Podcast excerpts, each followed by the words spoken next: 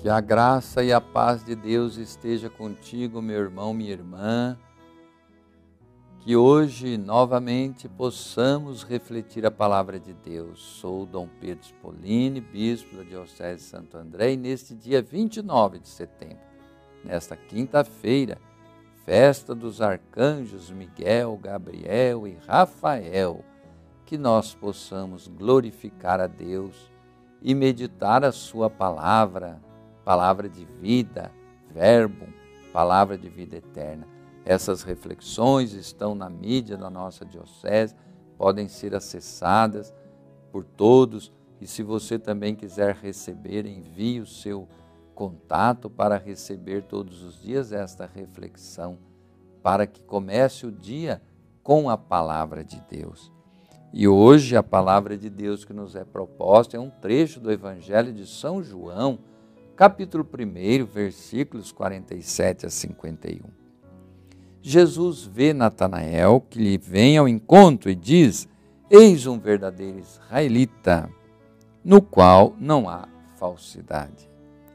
Natanael pergunta-lhe: De onde me conheces? Respondeu Jesus: Antes que Felipe te chamasse, eu te vi quando estavas debaixo da figueira.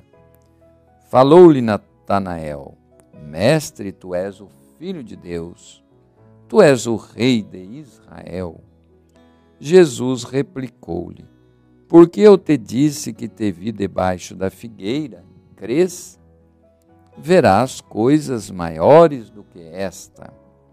E ajuntou: Em verdade, em verdade vos digo: vereis o céu aberto e os anjos de Deus subindo e descendo sobre o Filho do Homem. Palavra da salvação. Neste evangelho, no diálogo com Natanael, Jesus fala dos anjos subindo e descendo. Anjo significa mensageiro de Deus. Arcanjo significa o chefe dos anjos. Então, a carta de São Judas, que está na Bíblia, aplica esse título de arcanjo a São Miguel. A igreja estendeu depois a o arcanjo Gabriel e Rafael.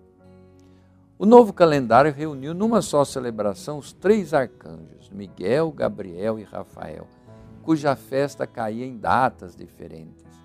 Miguel significa quem é como Deus. Deus é maior. Cultuado desde os primeiros séculos da era cristã, ele é lembrado no livro do profeta Daniel. A carta de Judas mostra São Miguel em luta contra Satanás, que quer o corpo de Moisés. Também o Apocalipse recorda o combate de São Miguel e seus anjos contra o dragão, símbolo da maldade, Satanás. E Gabriel significa força de Deus. Apresentou Zacarias como aquele que está diante de Deus.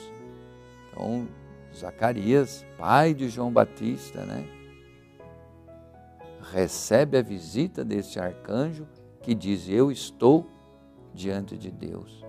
E anunciou o nascimento de João Batista e a encarnação do Filho de Deus, é, a Maria. E o arcanjo Rafael, Rafael quer dizer Deus cura, aparece no livro de Tobias como acompanhante de viagem do jovem Tobias. Que esses anjos que têm esses nomes tão significativos, esses arcanjos, possam direcionar nossos interesses, nossas ações para Deus. Porque o anjo é mensageiro de Deus, mas é servidor de Deus. Nós devemos também, imitando esses anjos, sermos mensageiros e servidores de Deus durante nossa vida. Como assim? ouvindo Jesus, seguindo os seus ensinamentos, estando em contato com a palavra de Deus, com a Eucaristia pão dos anjos, né? Jesus é o pão que alimenta o céu, os anjos, os santos. Que esses anjos nos protejam, protejam o nosso país, nossas famílias e todas as pessoas de boa vontade que se esforçam em fazer o bem. Quem trabalha e luta para fazer o bem não está sozinho. Deus manda os anjos para ajudar.